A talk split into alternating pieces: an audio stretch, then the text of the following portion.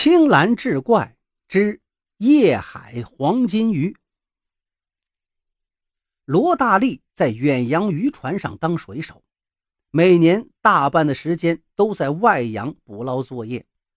这次船归母港，他也喜滋滋地回到家里，却接到了一个噩耗：几天前，他的父亲罗老憨在海上捕鱼时失踪了。罗大力自幼丧母，打小跟爹爹相依为命。罗老憨当了一辈子渔民，老了也不肯休息，弄了一条小渔船，每天早出晚归，在近海捕些小鱼小虾补贴家用。可巧，就在出事前两天，他发了一笔横财。那天，罗老憨把船开到了悬崖山海域，远远的。就见海浪当中有个黑影，半沉半浮。附近的渔船以为是海漂子，也就是溺海的死尸，都怕沾惹晦气，远远的避开了。罗老憨一看，气得手都直发抖。逢难必救，逢难必救啊！这是咱们渔民讨海的规矩。就算是个海漂子，捞上来送到岸上。对死者家属也是个交代呀。见没有人管，罗老憨只好自己把船开了过去。走到近前一看呢，竟是一条足有一百多斤重的大鱼，正奄奄一息的随波逐流。罗老憨把大鱼捞上来，运到岸上，立刻就引起了轰动。许多渔民都围过来看新奇。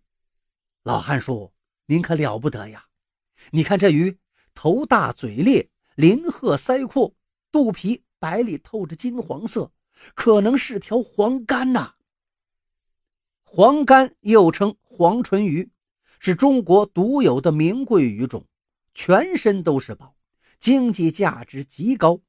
尤其是鱼鳔，据说有滋补止血的奇效。”现在由于过度捕捞，这种鱼已经极为稀有了，是可遇而不可求的。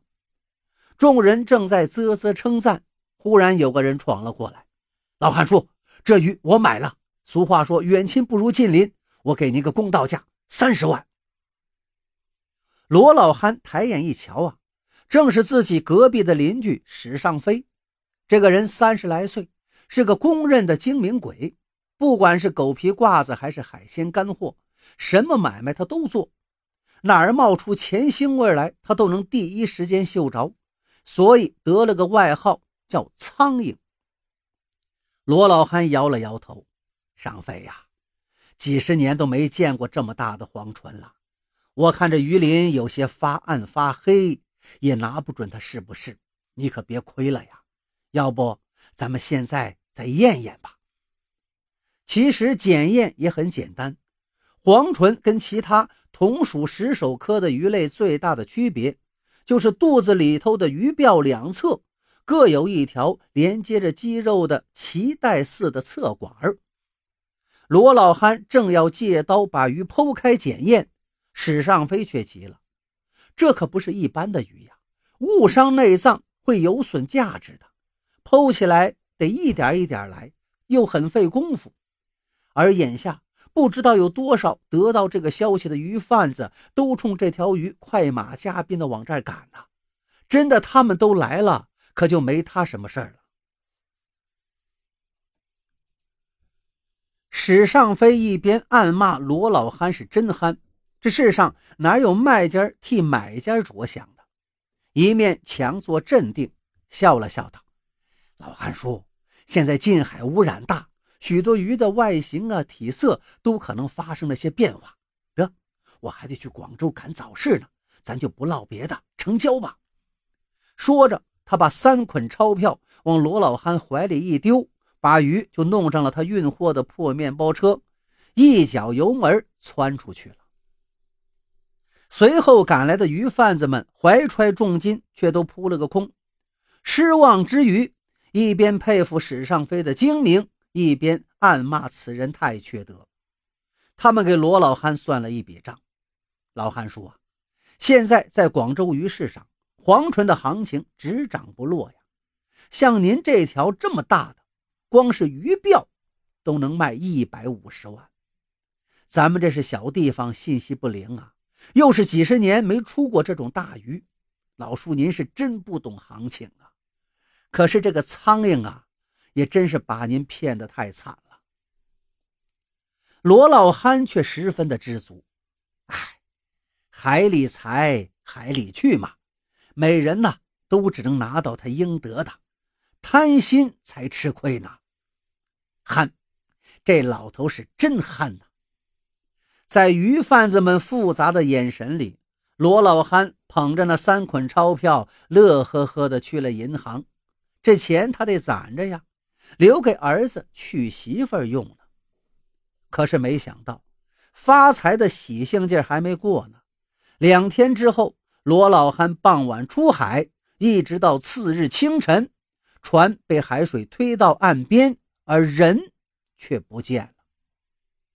没了父亲，家里似乎也变得空荡荡的。罗大力站在院子里，一时悲情难抑，放声大哭起来。邻居们听到了，纷纷赶过来劝慰：“大力呀，别着急，还没过七天呢。”兴许你爸没什么事儿。根据当地的风俗，在海上失踪的人，要是七天再找不回来，才能确认死亡。到时只能找两件穿过的衣物埋了，设个衣冠冢以寄哀思。而今天恰好就是第七天，大伙叹息了一阵人生的福祸无常之后，又有一个邻居提起了一件事儿。史尚飞从广州回来，像是发了大财的样子。前两天他说要盖新房子，就扒了跟罗家后院共用的东墙，不想却从墙根底下刨出了一个很有年头的小坛子。